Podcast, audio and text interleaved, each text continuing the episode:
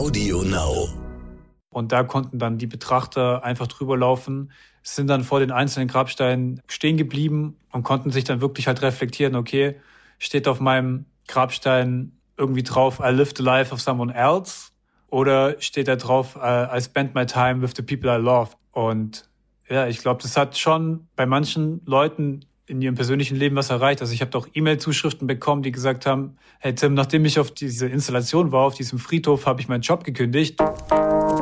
Herzlich willkommen bei How to Hack, dem Podcast von Business Punk. Schön, dass ihr dabei seid und jetzt Ohren auf, denn bei uns verraten euch erfolgreiche Gründerinnen und Gründer, Macherinnen und Macher und Kreative, was sie in ihrem Job anders machen. Unsere Gäste erklären euch ihre persönlichen Tipps und Hacks fürs Arbeitsleben. Das Beste daran, hier wird nicht um den heißen Brei herumgeredet, sondern es gibt handfeste Learnings. Ich bin Jana, Fernsehredakteurin und Moderatorin und ich freue mich riesig, Gastgeberin dieses Podcasts zu sein. Hallo zusammen, wir hoffen, ihr seid gut in den Mai getanzt und bereit für eine neue Folge von How to Hack. Mein Name ist Nicole und ich bin Redakteurin bei Business Punk und die wunderbare Jana ist auch schon am Start. Hallo. Hallo Nicole. Ey, es ist schon Mai unglaublich krass, wie schnell die Zeit vergeht. Fast so schnell, muss man sagen, eigentlich wie die Zeit mit unseren Gästen vergeht, wenn ich mit ihnen spreche. Genauso ist das auch mit unserem heutigen Gast Tim Bengel gewesen, der absolute Shootingstar der deutschen Kunstszene und Unternehmer und seine Werke, die sind mittlerweile auf der ganzen Welt bekannt. Du kennst sie auch. Ja, ich kenne sie auch und ich finde sie auch sehr schön. Er ist ja quasi die perfekte Überleitung vom Thema Kunst zu unserem neuen Oberthema im Mai, Wachstum. Dafür steht der Mai nämlich auch und Tim hat sich echt richtig hochgearbeitet. Respekt. Total. Also der steht wie kein anderer auch für das Thema Kunst natürlich und Wachstum. Ja, seine Karriere, die begann 2016 war das, glaube ich, da hat er auf Facebook Videos von seinen Werken aus schwarzem und weißem Sand veredelt mit Gold hochgeladen.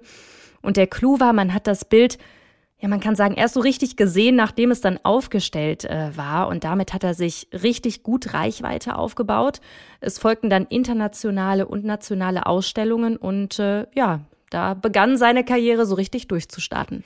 Und damit folgten auch weitere Projekte. Ein Projekt von ihm, das hat für sehr viel mediale Aufmerksamkeit gesorgt, nämlich Grabsteine mit Sätzen wie Why didn't I live in goldener Schrift und ein Avocado-Bagel aus purem Gold. Ich würde sagen, man merkt, was der Wiedererkennungswert von Tim ist, oder? Ja, die Grabsteine in Berlin, die habe ich mir auch mal persönlich angeguckt. Das war schon krass, wenn man da lang geht und dann diese Schriften sieht. Da denkt man schon über sein eigenes Leben nach und da werde ich mit Tim auch noch mal genauer drüber reden.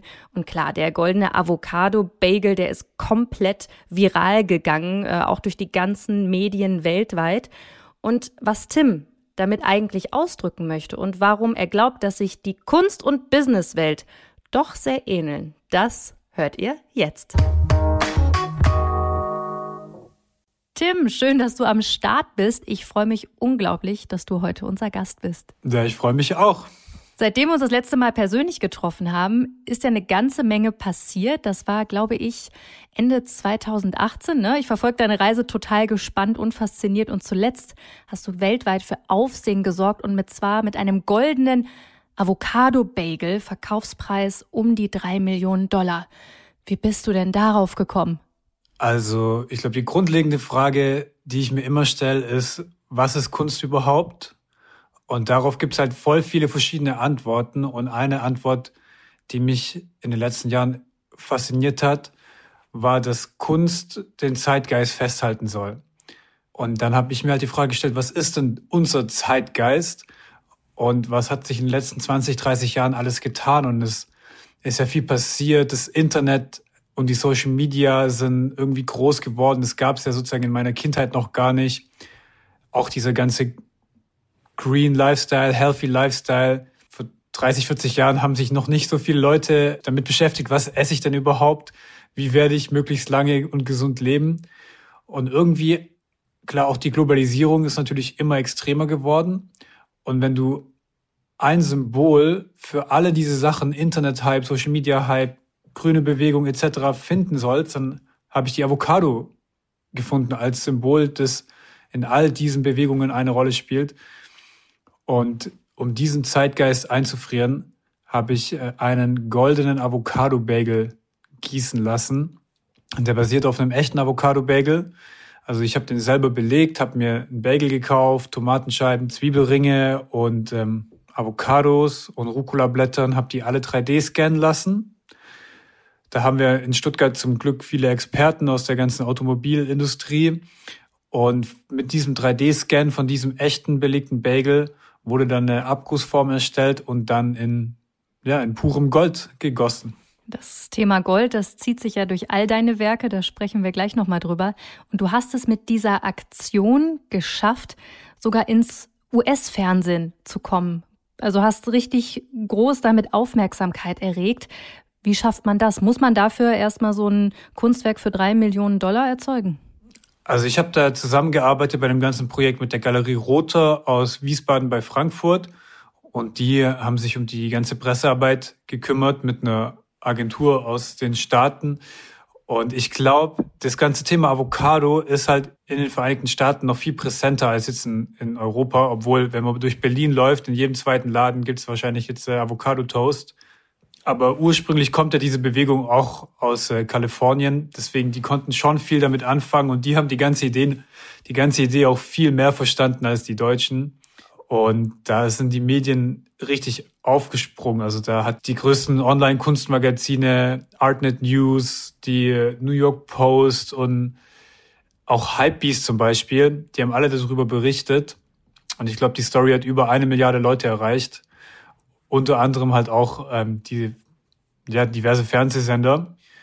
Und war auf jeden Fall ein Highlight in, in Miami, wo, wo der Bagel zum letzten Mal ausgestellt war. Man merkt das ja schon so, wie du auch redest. Du setzt dich sehr für das Thema Klimaschutz, Nachhaltigkeit ein. Du bist ja selber auch Veganer. Inwieweit fließt dieses Persönliche von dir auch da in deine Werke ein? Also es ist ja erstmal nicht so wirklich nachhaltig, mit äh, so viel Gold zu arbeiten, weil Gold ist ja kein nachhaltiges Material. Aber genau das wollte ich halt auch damit äh, unter anderem halt zeigen, so auch bisschen so eine Doppelmoral, die eigentlich wahrscheinlich jeder Mensch auch immer wieder in sich trägt. Jeder Mensch sagt, okay, ich liebe Tiere, wird wahrscheinlich fast jeder von sich behaupten und trotzdem bestellt man sich dann am Samstag im Biergarten das Schnitzel. Ist erstmal, ähm, ja, sind für mich erstmal gegen, Gegensätze. Und auch bei der Avocado ist natürlich der erste Gedanke bei den meisten ist, okay, ich esse ein Avocado, weil es ist besser wie ein Stück Fleisch.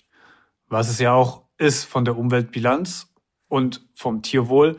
Aber natürlich ist eine Avocado auch nicht in allem gut. Auch eine Avocado verbraucht unheimlich viel Grundwasser in verschiedenen trockenen Regionen und äh, ja, löst Wüstenbildung dort aus. Und ja, das ist einfach eine komplexe Welt mit vielen Doppelmoral und ich habe da auch keine einfache Antwort darauf, aber zumindest sollte es mal zum Nachdenken ein bisschen anregen.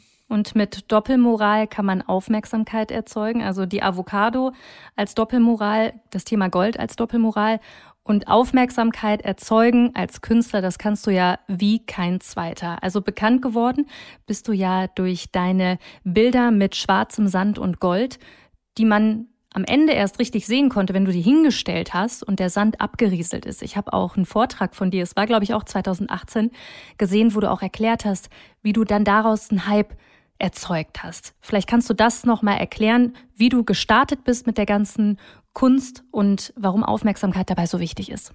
Ja, wie gerade gesagt, mich interessiert halt schon immer die Frage, was ist Kunst überhaupt? Weil jeder Mensch hat da wahrscheinlich eine leicht andere Antwort darauf und es gibt auch keine richtige und falsche Antwort, was ich persönlich ganz cool finde, weil in Mathe gibt's ja eins plus eins ist halt zwei und nicht vier. Aber bei Kunst gibt's einfach diese eine richtige Antwort nicht und jeder kann selber diese Welt für sich erkunden. Und um das ein bisschen greifbar zu machen und zu verstehen, habe ich halt versucht, mir selber eine Antwort zu suchen. Und meine erste oder eine meiner ersten Antworten ist halt, dass Kunst etwas Uniques sein muss, etwas mit einem Wiedererkennungswert und was, was halt vor mir noch keiner auf diese Art und Weise gemacht hat. Und da habe ich dann ja mehrere Jahre in meiner Jugend halt investiert und verschiedene Sachen probiert, um zu gucken, was kann ich denn erzeugen, was kein anderer kann.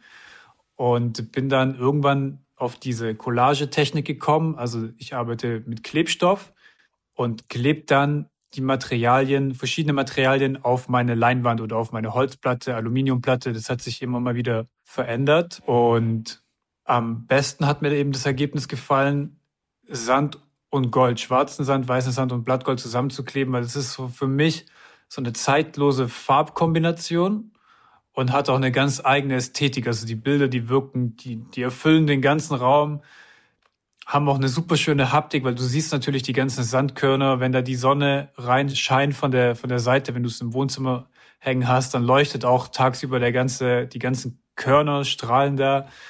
Und, ähm, und es hat halt vor mir noch keiner auf diese Weise gearbeitet. Und um die Technik, um die, die Resultate mal zu zeigen der Welt. Und ich hatte ja gar kein Geld, wo ich angefangen habe. Ich war, ich war Student, ich habe erst Kunst, äh, nee, ich habe erst Gesundheitsmanagement studiert und dann Kunstgeschichte und Philosophie und hatte halt vielleicht 200 Euro pro Monat verfügbares Einkommen, konnte mir einfach da überhaupt keinen Messestand oder irgendwas leisten. Und meine und noch nicht viel Gold wahrscheinlich. auch noch nicht viel Gold, ne. Also gut, ist ja witzig, dass du das sagst, aber ich glaube, das kann man wahrscheinlich echt im Nachhinein sehen, dass äh, der Goldgehalt der Werke erst mit der Zeit zugenommen hat. Am Anfang waren es wirklich nur die allerkleinsten Details in, in Gold. Und ja, meine einzige Möglichkeit war, mich auf Social Media zu präsentieren. 2016, ich weiß gar nicht, da war ich noch nicht auf Instagram, da habe ich bei Facebook angefangen, habe das mit meinen, erstmal mit meinen privaten Freunden so geteilt und da gab es halt schon eine super hohe Inter Interaktionsrate und die Leute haben gefragt, hey Tim, wo, wo kriege ich denn so ein Bild her? Kannst du auch, kannst du so ein Bild mal für mich machen? Und da habe ich dann echt die ersten Bilder für, was weiß ich, 150 Euro oder so an Freunde äh, verkauft. Und das fand ich schon ganz cool.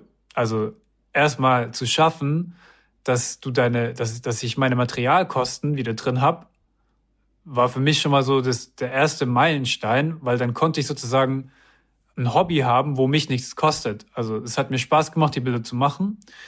Und Leute bezahlen mich dafür und ich komme auf Null raus. Erstmal schon mal cool. Und dann ist es halt ziemlich schnell weitergegangen, dass dann Leute mir ein bisschen mehr Geld dafür geboten haben. Und irgendwann habe ich halt nicht nur Fotos hochgeladen, sondern auch kleine Videoausschnitte aus dem Atelier, eben so die letzten Arbeitsschritte, wie wieder ein bisschen Sand, ein bisschen Gold ähm, eingearbeitet wird und wie dann dieses Kunstwerk hochgestellt wird und dann der überschüssige Sand runterfällt. Und das ist auf dem Video und auch in echt ein ganz cooler Moment, wo wie so ein Geburtserlebnis dieses Kunstwerks eben darstellt. Und das hat sich halt ziemlich krass verbreitet in den, in den sozialen Netzwerken. Und ja, das war dann so die Geburtsstunde dieser viralen Viralität, dieses viralen Trends und hat, glaube ich, innerhalb von, von zwei Jahren 500 Millionen Leute erreicht. Das ist schon verrückt. Ich wollte gerade sagen, nenn mal ein paar Zahlen. Das ist ja schon crazy. Also, dass du durch diese Videos dann so viele Leute erreicht hast. Ich finde, ich habe die auch gesehen. Das hatte immer so ein bisschen was von Zauberei. Also, wie hat das genau funktioniert? Das sah so aus, als würdest du irgendwie so ins Blaue malen und am Ende ist da dieses super detailreiche Bild. Also für alle, die zuhören, googelt das auf jeden Fall mal. Dann auch guckt euch das Video an, guckt euch die Bilder an. Das ist wirklich super spannend. Da ist aber kein Trick dahinter, oder? Also es steckt natürlich viel mehr Arbeit dahinter, wie auf einem Video zu sehen ist. Aber es geht ja auch bei den sozialen Netzwerken ein bisschen darum, die Leute zu unterhalten und das zuschauergerecht zu präsentieren. Da kann ich natürlich nicht bei einem Bild eine vier Wochen Dokumentation irgendwie hochladen, sondern es geht darum, in 20 unterhaltsamen Sekunden diese, diesen Prozess irgendwie darzubieten. Und dann sind es natürlich schnelle Schnitte, wo man sieht, okay, da wird ein bisschen Sand, ein bisschen Gold in die Hand genommen, ein bisschen Klebstoff. Und dann hat man halt den, den schönsten Moment, ist natürlich dann am Ende das äh, Enthüllen. Und die ganzen langweiligen Schritte, die Stunden im Atelier und so weiter, die, die die kann ich natürlich nicht in so ein, so ein Video packen, wo ich da wochenlang da Sandkorn für Sandkorn da irgendwie an die, an die richtigen Stellen versuche zu schieben. Ja, das ist äh, nicht Social Media tauglich. Du sagst es gerade schon, Social Media tauglich. Es geht ja bei uns darum, lernen von den Besten. Deswegen möchte ich gerne von dir wissen, was muss man denn entweder als angehende Künstlerin oder Künstler, aber auch Businessfrau, Businessmann machen, damit man mit seinem Produkt bei Social Media erfolgreich ist? Also Aufmerksamkeit ist ja auf jeden Fall ein Punkt, ne? Das ist eine, eine gute Frage, eine schwierige Frage, weil es verändert sich, glaube ich, auch immer mit der Zeit. Also, wo ich angefangen habe mit Social Media, da kam es wirklich gut an, so self-made Sachen hochzuladen. Und ich habe auch meine kompletten Videos selber, selber gemacht, selber geschnitten. Die sahen, also wenn man die jetzt sich heute anguckt, richtig amateurmäßig aus, aber hat halt funktioniert auf jeden Fall. Ich habe da einfach so in die Kamera reingesprochen, so das ist so richtig äh, stümperhaft fast schon produziert. Aber das ist halt authentisch gewesen zu der damaligen Zeit. Und irgendwann, irgendwann habe ich das Gefühl, dass die Leute auf Social Media eher so das nicht mehr so wertschätzen, sondern eher so Professionalität wollen. Aber ich glaube, dieser Trend ist auch wieder vorbei. Also ich glaube, der war bis vor einem Jahr, bis vor zwei Jahren oder so, dass halt alle so diese Hochglanzfotos, alle mit Bildbearbeitung und so weiter, diese gestagten Fotos, und ich glaube, daran haben sich jetzt die Leute mittlerweile satt gesehen. Und ich glaube, jetzt kommt die nächste Bewegung dieser Authentizität, dass man keine Filter mehr verwendet, dass man keine Fotos von einem Profifotograf mehr braucht, sondern einfach ein, ein iPhone-Schnappschuss. Ich beobachte, dass das gerade viel besser läuft. Oder einfach Screenshots. Manche Leute arbeiten an, einfach mit Screenshots, weil sowas lesen die Leute halt durch, anstatt zum Beispiel eine professionelle Einladung für ein Event zu, zu verschicken schicken die Leute einfach Screenshots rum. Und ähm, ja, das muss halt einfach echt wirken, denke ich. Authentizität, ich kann das Wort nicht mal richtig aussprechen, das hatte ich schon im allerersten Podcast. Also authentisch sein, äh, das ist ein Tipp, den du auf jeden Fall mitgibst. Und das ist auch ein Tipp, der zieht sich wirklich durch viele Gespräche, die ich jetzt für diesen Podcast geführt habe, dass das wichtig ist, das sagen die Leute. Du hast es ja jetzt mehrfach geschafft, einen Hype zu erzeugen. Das, was irgendwie Otto Normalverbraucher vielleicht einmal im Leben schafft, hast du jetzt wirklich schon ein paar Mal geschafft. Mit deinem goldenen Avocado-Bagel, dann mit deinen Bildern aus Gold und Sand. Und dann gibt es ja noch eine weitere Aktion, mit der du einen krassen Hype generiert hast. Stichwort Grabsteine. Vielleicht kannst du mal erklären, was dahinter steckt. Da hast du nämlich erstmal so ein bisschen die Berliner an der Nase rumgeführt.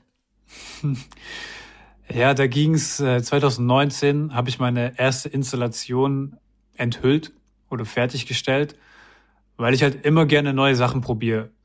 Und wenn ich mit irgendwas erfolgreich bin, dann langweilt mich das auch relativ schnell. Und mit den Sand- und Goldbildern lief es halt richtig gut oder läuft es immer noch richtig gut. Und dann habe ich ein, ein guter Freund von mir, der Udo Schlömer aus äh, Berlin, der hat mich dann auf eine coole Idee gebracht, weil er hat äh, ja seine Factory in, in Berlin Mitte und hat daneben noch ein großes Grundstück, ähm, da wo aktuell, glaube ich, immer noch gar nichts ge gebaut ist. Und hat gemeint, hey Tim, wenn du eine Idee hast, irgendeinen geilen Scheiß hier zu machen, dann mach einfach.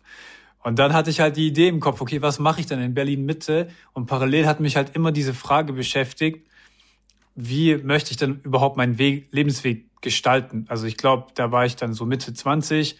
Das ist halt so eine Frage, die beschäftigt einen halt irgendwie in dem, in dem Alter.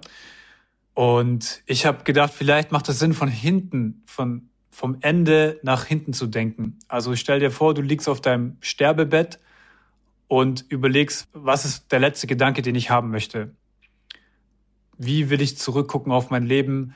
Werde ich, was werde ich bereuen? Über was werde ich mich freuen? Und was ist mein Fazit? Und da ist sozusagen dann die Überleitung, was wird auf meinem Grabstein stehen?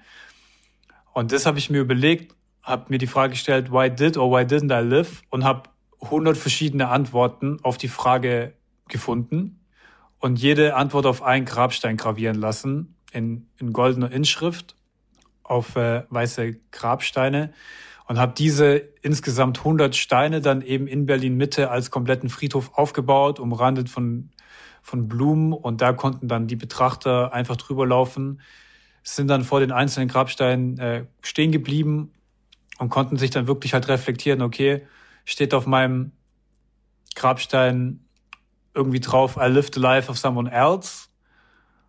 Oder steht da drauf, uh, I spent my time with the people I loved?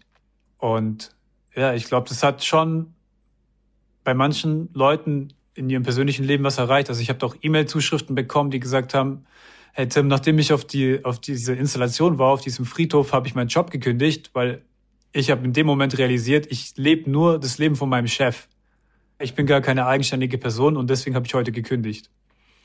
Und das hat mich dann schon auch mitgenommen. Das fand ich schon beeindruckend. Ich muss sagen, ich kann das nur bestätigen. Ich war auch vor Ort und habe mir das auch angeguckt und habe mir auch echt, ich war alleine da, habe mir Zeit genommen und mir das ganz in Ruhe angeguckt. Und man hat auch irgendwie so einen Kloß im Hals danach, weil man sich wirklich fragt, was wird denn auf meinem Grabstein stehen? Tim, was wird auf deinem stehen?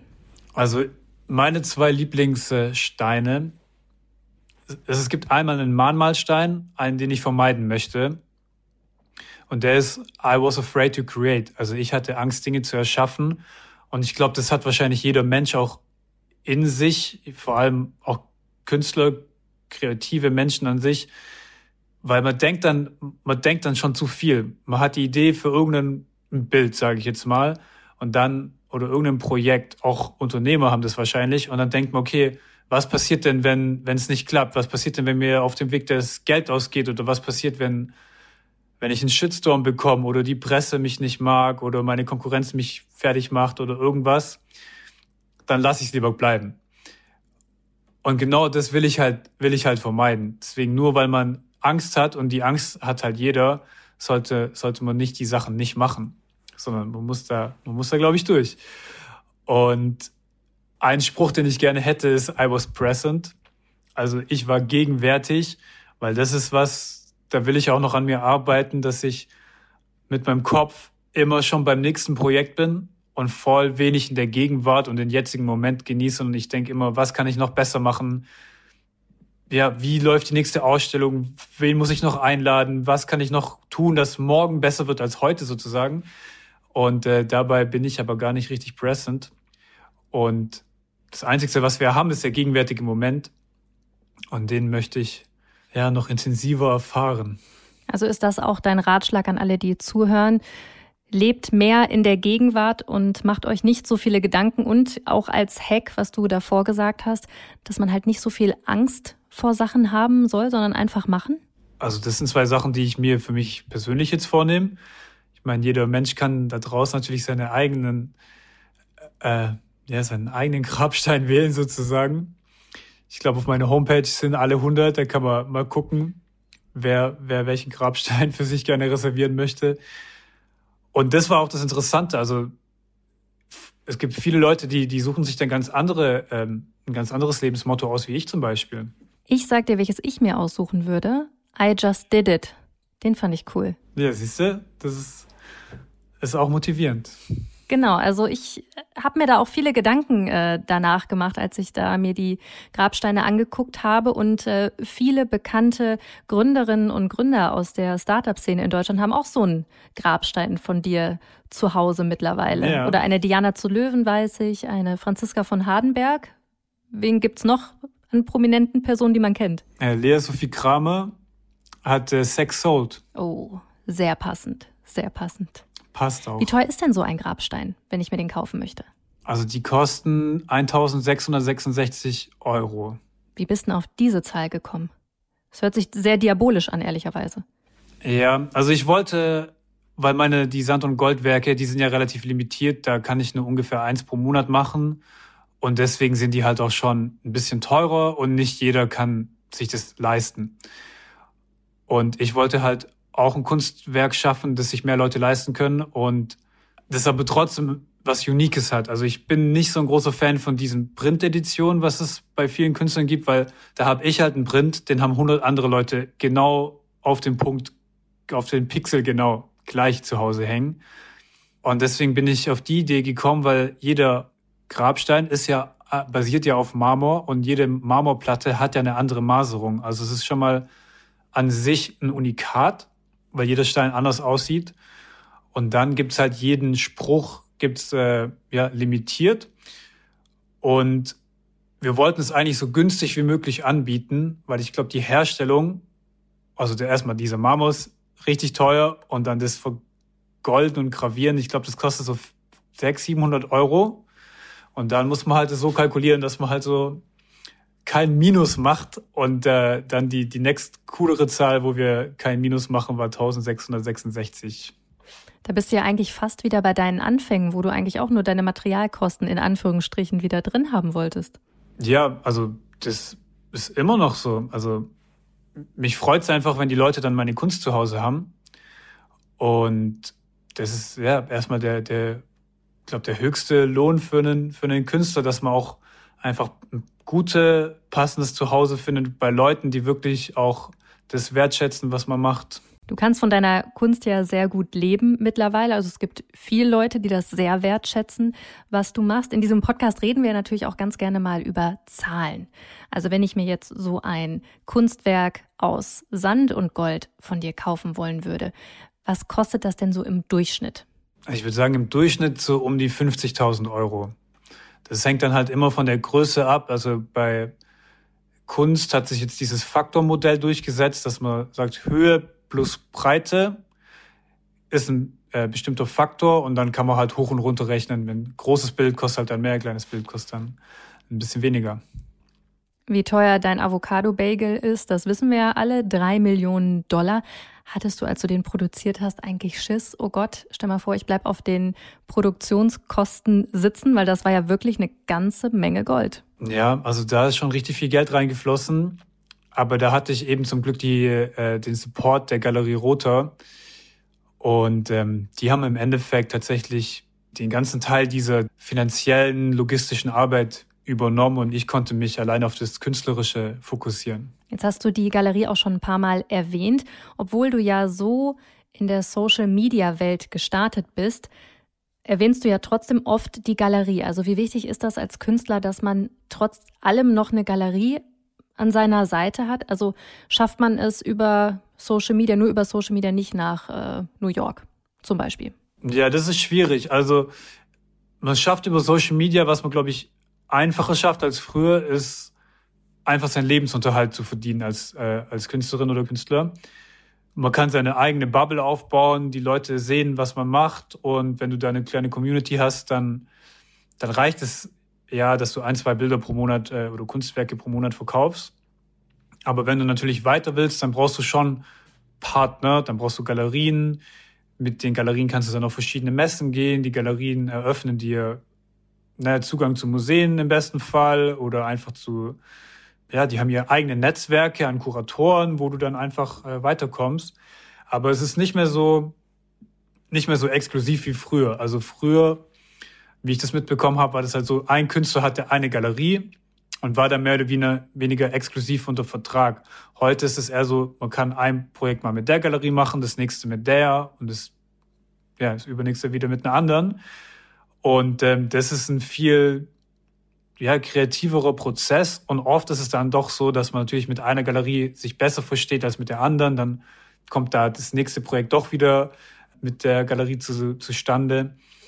Aber es ist nicht mehr dieses komplett Exklusive und das äh, ist, glaube ich, auch, ja, hilft, glaube ich, beiden Seiten. Was aber immer noch gut ist, ist Netzwerken. Das hast du ja auch gerade selber angesprochen. Ich habe gelesen, dass du mal gesagt hast, du bist gefühlt zu jeder Galerieeröffnung, zu jedem Netzwerkevent gegangen. Ich habe dich ja auch auf ein paar Events gesehen, auch aus der Gründerszene.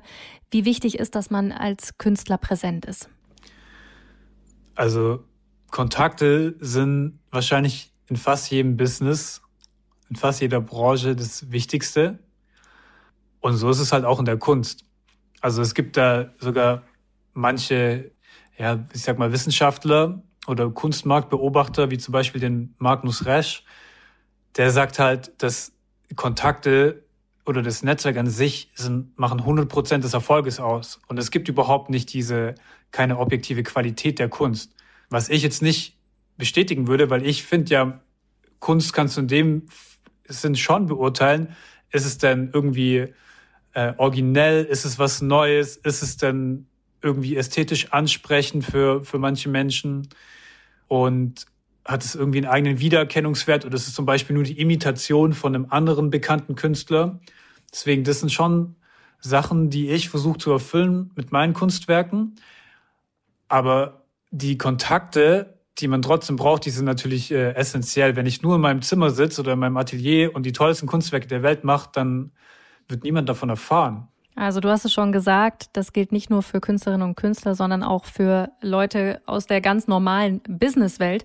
Und man könnte sagen, Tim, da bist du ja jetzt eigentlich auch ein Teil von, denn du hast auch ein veganes Restaurant eröffnet, gemeinsam mit Ex-Fußballprofi Timo Hildebrand. Passt natürlich auch wieder zu deiner Lebenseinstellung, vegan und Klimaschutz. Wie ist es denn dazu gekommen? Ja, der Timo und ich haben uns schon echt vor langer Zeit, vor glaub, sieben Jahren oder so mal kennengelernt, weil er war auf meiner aller, allerersten Kunstausstellung in Stuttgart und hat auch äh, kurze Zeit danach auch ein Bild von mir gekauft, das immer noch bei ihm im Wohnzimmer hängt.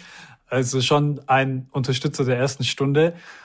Und wir hatten halt auch schon von Anfang an dieses Thema pflanzenbasierte äh, Küche und haben immer, weil wir beide regelmäßig in Berlin sind, immer davon geschwärmt, wie toll das Essen doch in Berlin ist und dass da mehr oder weniger in jeder Straße gibt es ein veganes Restaurant und warum gibt es das nicht in Stuttgart? Und irgendwann, naja, zwei, drei Jahre später haben wir gemerkt, es gibt immer noch nichts Veganes in Stuttgart und haben es dann einfach selber in die Hand genommen und ähm, ja, haben dann einen, einen Koch angestellt, haben noch einen Partner, einen, also einen Profi, einen Gastronom aus Stuttgart äh, als Gesellschafter und haben dann einfach ein veganes Restaurant äh, eröffnet vor sieben Monaten oder so und läuft richtig gut.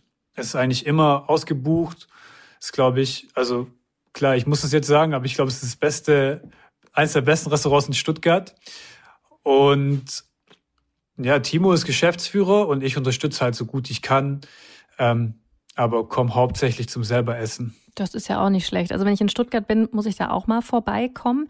Wie unterscheidet sich denn jetzt dieses Businessleben von dem Künstlerleben in diesem Fall jetzt? Ja, also ich versuche da, wenn ich bei solchen Projekten da mithelfe, da keine operativen Pflichten einzugehen, weil ich genau eben das nicht möchte, dass ich da jeden Tag in irgendwelchen Meetings da sitzen muss oder so, sondern ich kann da überall dann meinen Senf dazugeben, aber ich kann es auch bleiben lassen und einfach im Atelier meine Zeit verbringen und mich auf äh, meine Kunst konzentrieren. Also in Anführungsstrichen Schuster, bleib bei deinen Leisten. Also du weißt einfach, wo du gut bist und weißt auch, wo du Personen hast, die wahrscheinlich besser sind als du in gewissen Sachen. Ich habe halt so an so vielen Sachen so viel Spaß. Also mir wird's auch noch mehr Spaß machen, da in einem Restaurant mitzuhelfen.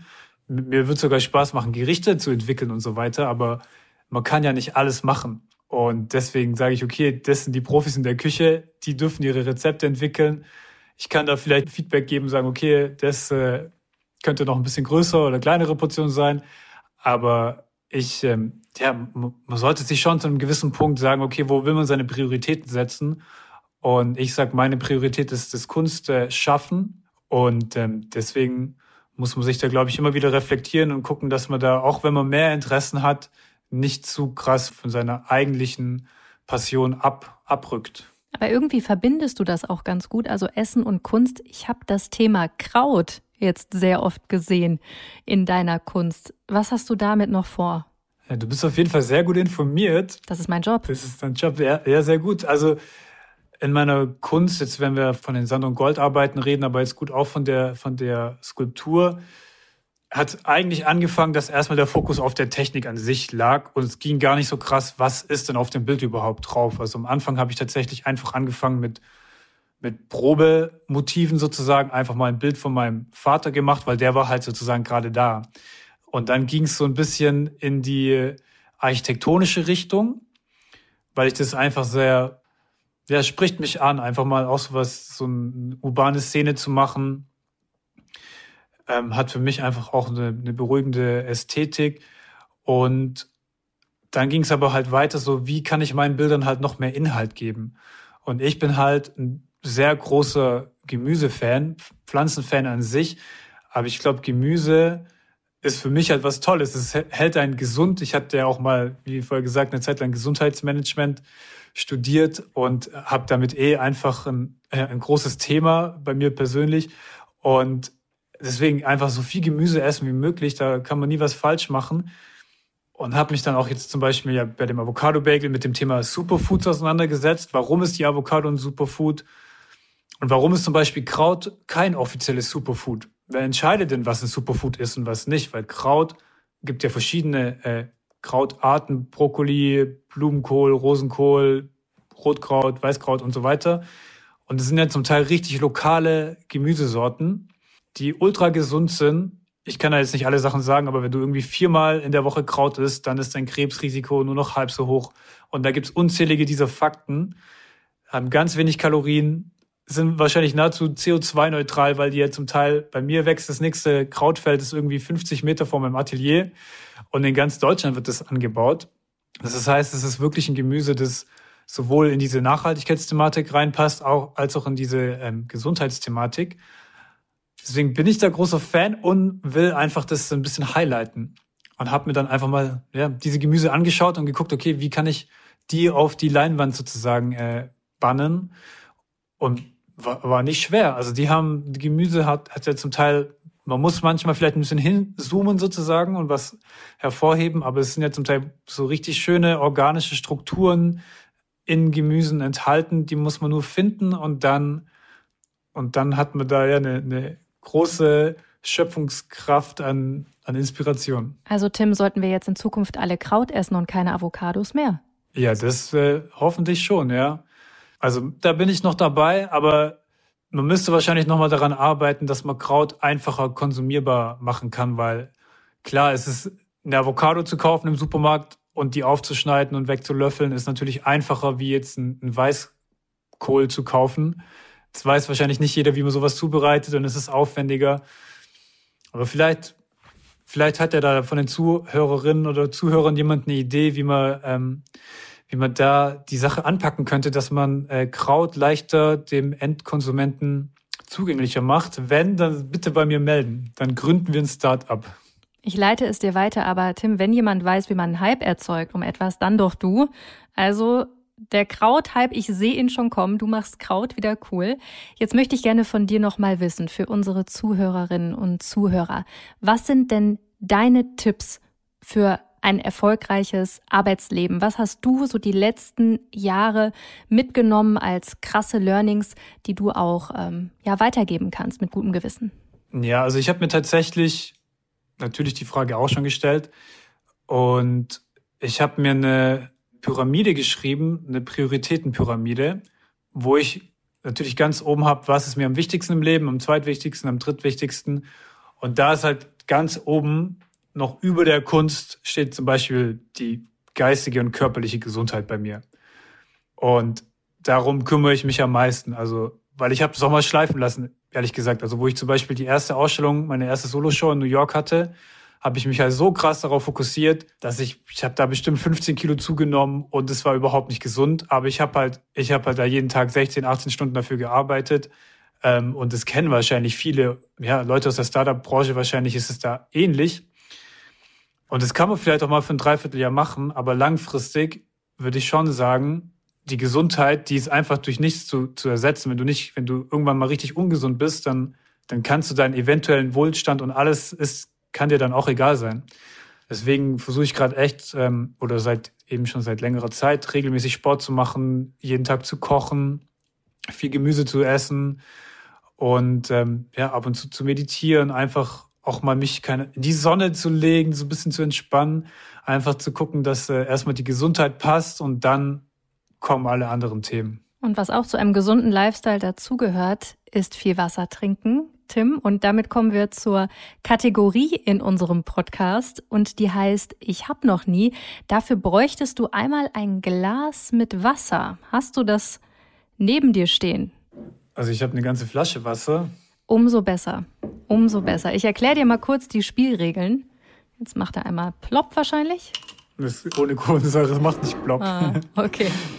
Also, Tim, ich erkläre dir mal kurz, wie unser Spiel funktioniert. Kennst du das noch aus deiner Jugend? Du bist ja noch recht jung, aber das Ich habe noch nie Spiel, wo man trinken musste. Ich erkläre es dir einfach mal. Für ja, okay, alle, die auch zuhören mal, ja. und es noch nicht kennen. Also, wenn deine Antwort auf meine Frage ist doch, dann musst du trinken. Und wenn deine Antwort stimmt ist, dann kannst du das Glas stehen lassen. Ich werde das auch immer noch mal ein bisschen erklären bei den Fragen. Okay. Und wenn du trinkst, trink bitte schön geräuschvoll, damit wir das auch alle hören, weil sehen okay. können, das kann ja nur ich, dich, deswegen brauchen okay, wir da die Akustik. Also los geht's. Ich habe noch nie Schiss gehabt, dass ich auf den Kosten eines Werkes sitzen bleibe. Hattest du schon mal Schiss? Mm, Ja, doch, doch. Dann musst du trinken. Gro oh, das war ein großer Schluck. Ich habe auch Durst. Okay. Ich dachte schon, weil es eine große Summe war. Beides, ja. Was war es für ein Werk? Wo hattest du Angst? Nee, also ich habe jetzt einfach mal Ja gesagt, aber das sind halt immer so Sachen, die einem im, Hinter, im Hinterkopf bestimmt mal beschäftigen. Aber wie vorher gesagt, davon sollte man sich, glaube ich, nicht abhalten lassen. Und es äh, ist ja immer noch gut ausgegangen bislang bei dir. Richtig. Oder bist du auf einem Werk schon mal sitzen geblieben? Nee, bis jetzt noch nicht. Sonst würde ich es kaufen. Aber da muss ich noch viele Podcasts für aufzeichnen. Nächste Frage. Ich habe noch nie etwas so richtig bereut. Nee. Hast du echt da noch? Muss ich nicht, da muss ich nicht trinken. Nee, weil die Sache ist ja die, wenn du, du, du nimmst ja aus allem was mit, denke ich. Und wenn du den Fehler nicht gemacht hättest zu der Zeit, dann hättest du daraus ja auch nicht die, die Schlüsse ziehen können, die dich vielleicht dahin gebracht haben, wo du jetzt bist. Weil klar, könnte ich jetzt sagen, okay, ich hatte zum Beispiel nach dem Abi eine Ausbildung bei Hugo Boss angefangen als Modeschneider. Könnte ich jetzt sagen, okay, war unnötig, ich bin ja nicht Modeschneider geworden. Aber ich habe halt in dem Jahr, wo ich da gearbeitet habe oder gelernt habe, halt auch gelernt, unheimlich präzise zu arbeiten. Weil wenn du so in der Schneiderei arbeitest, dann musst du halt auf den, ja, eigentlich auf den Zehntel Millimeter genau Sachen zusammennähen können. Und diese Präzision, die habe ich halt immer noch in den Fingern. Und deswegen bereue ich das zum Beispiel nicht. Also auch ein Learning, dass man einfach alles, was man erlebt, so annimmt und auch ja, wertschätzt, weil es alles für was gut ist. Okay, weiter geht's. Ich habe noch nie mich über meinen eigenen Erfolg gewundert. Hm. Okay, da trinke ich mal. Okay, also du hast dich schon gewundert, okay, warum geht das jetzt so durch die Decke? Warum ist das so erfolgreich? Also ich habe natürlich immer davon geträumt, aber es gab schon einen Tag, da war ich natürlich schon ein bisschen baff und zwar der dieser Tag 2000, ich weiß gar nicht, 2015 oder 2016, wo mein erstes Video viral gegangen ist. Und damit meine ich halt, ich hatte die zwei Jahre davor irgendwie gebraucht. Da war das dann so ein bisschen so ein Stadtgeflüster, um, ich glaube, 2000 Follower aufzubauen. Auf Facebook damals noch. Und das war halt wirklich so, naja, harte Klinkenputzarbeit. So, hey, du findest ja meine Kunst auch cool, kannst du mir nicht auf Facebook folgen mäßig. Und dann ging das Video viral und ich, äh, also das war dann halt in New York, wo es da Tag war, war in Europa Nacht. Dann bin ich am nächsten Tag aufgewacht und hatte über Nacht, glaube ich, 20.000 neue Follower. Und ich dachte erst, okay, was für ein Virus ist jetzt auf meinem Handy gelandet? Aber es ging halt einfach dann Schlag auf Schlag. Es kamen Tausende von Followern pro Stunde neu dazu. Und das war schon, da habe ich mich erstmal gewundert, okay, ich brauche zwei Jahre für 2000 Follower und jetzt brauche ich, kommen pro Stunde 2000 neue Leute dazu. Ja, das war ein surrealer Moment. Also kann man sagen, arbeite smart und nicht hart oder eine Kombination aus beidem? Mm, ja, ich denke schon, dass man smart arbeiten sollte und halt auch selbstwirksam. Also bringt der Arbeit nichts, wenn du die umständlich machst und, und viel arbeitest. Also man muss dann schon gucken, wer ein bisschen lösungsorientiert und gucken, was ist der, der beste Weg und äh, zielstrebigste Weg zu, zu dieser Lösung. Und die hast du auf jeden Fall gefunden. Letzte Frage, Tim. Ich habe noch nie aus Versehen Fleisch gegessen. Boah, ich habe ja seit 2015 oder ja doch 15 kein Fleisch mehr gegessen. Außer, ich glaube, einmal habe ich außer den Tintenfisch gegessen oder so in Südafrika. Gerade mit, äh, ich glaube, da war auch der Udo nämlich dabei. Und der, der Max und die Sydney, die haben Fettsack gegründet. Ich weiß nicht, kennst du die? Ja, die kenne ich sehr gut. Ganz genau. äh, tolles Pärchen. Genau, noch eine ganz äh, coole Firma. Und mit denen war ich, die haben mich in einem Restaurant eingeladen und dann haben die irgend, haben die extra für mich was Vegetarisches, äh, Vegetarisches bestellt. Aber je nach äh, Kultur ist halt vegetarisch anders definiert. Also manche sagen halt vegetarisch ist ohne Fleisch. Also hier ist zum Beispiel vegetarisch ohne Fisch und ohne Fleisch. Aber offensichtlich ist es in Kapstadt nur ohne Fleisch. Und dann haben die mir halt so Tintenfisch äh, gegeben und ich dachte noch, das wären so Pilze. Und dann habe ich da einmal reingebissen und das fand ich dann schon ganz komisch. Und dann haben die mir gesagt, ja, das ist halt Tintenfisch, ist doch, ist doch vegetarisch. Naja, das ist auf jeden Fall die Geschichte. Aber sonst, ähm, wahrscheinlich habe ich, ist es in mehr Produkten heimlich drin, als man denkt. Aber bewusst habe ich das sonst nicht wahrgenommen. Also da erkenne ich mich sehr wieder. Ich bin auch Vegetarier, seitdem ich zehn bin und ich habe schon so oft aus Versehen Fleisch gegessen. Also äh, ich kann das gar nicht mehr abzählen. Leider. Ja, aber das ist ja, in dem Sinne finde ich das auch nicht schlimm, weil es ist ja niemand geholfen, wenn man da irgendwie dogmatisch äh, an die Sache rangeht, sondern es geht ja um eine prinzipielle Grundeinstellung, dass man versuchen möchte, so wenig Wesen wie möglich Leid zuzufügen. So denke ich mir das. Das ist doch ein sehr schönes Schlusswort, lieber Tim. Die Zeit ist verflogen. Ich könnte noch ewig weiter mit dir quatschen, aber irgendwann müssen wir Schluss machen. Vielen, vielen Dank für deine Zeit. Ich hoffe, bis wir uns das nächste Mal in Persona sehen, dauert es nicht wieder vier Jahre. Und ich werde dich weiter verfolgen. Bis zum nächsten Mal. Ja, bis zum nächsten Mal. Wenn du nach Stuttgart kommst, dann lade ich dich zum Essen ein. So machen wir das. Schön vegetarisch. Unbedingt. Bis dann, Tim. Tschüss. Ciao. Jana, nimmst du die Einladung an? Ja, natürlich. Auf jeden Fall. Das lasse ich mir nicht entgehen. Das Restaurant werde ich mir auf jeden Fall mal anschauen. Jetzt lass uns mal den Spieß umdrehen. Ich möchte jetzt mal wissen, was du aus der Folge mitgenommen hast. Was sind deine Learnings? Ich hoffe, du hast aufmerksam zugehört. Ich habe sehr aufmerksam zugehört.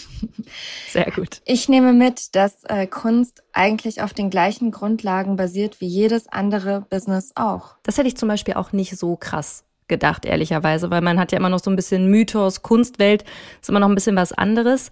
Was ich noch mitgenommen habe, ist, dass Aufmerksamkeit in beiden Bereichen halt super entscheidend ist. Und was ich total beeindruckend fand, ist, dass die Projekte von Tim immer auch auf seinen eigenen persönlichen Überzeugungen basieren. Stichwort authentisch sein. Das haben wir in diesen Folgen How to Hack ja schon öfter mal gehört, dass das ja schon wichtig ist. Und ja, das ist in seinem Fall auch ein Erfolgsgarant auf jeden Fall. Ja, und er fängt den Zeitgeist ein damit. Das macht er auch sehr gut. Definitiv. Und kommende Woche ist hier Alisa Janke zu Gast. Alisa ist um die 30 Jahre alt und Gründerin von Pure Lay, einem erfolgreichen Schmucklabel. Ich würde mal sagen, es ist eine Marke, die man wahrscheinlich vorher kannte, bevor man die Gründerin überhaupt kannte, oder? Definitiv. Also das ging ja durch Social Media hoch und runter. Ich habe das bei der Mega-Bloggerin Chiara Ferrani gesehen und dachte so, okay, krass, dahinter steckt ein deutsches Startup, das muss man erstmal schaffen. Ja, und heute führt Alisa ein Unternehmen mit 180 Mitarbeitern und sie ist auch gleichzeitig Mama und Unternehmerin. Und äh, mit ihr werde ich darüber reden, wie sie es geschafft hat, ihr Unternehmen so schnell, so hoch zu skalieren und wie das eigentlich funktioniert. Mama sein und Unternehmerin. Für sie schließt sich das nämlich überhaupt nicht aus.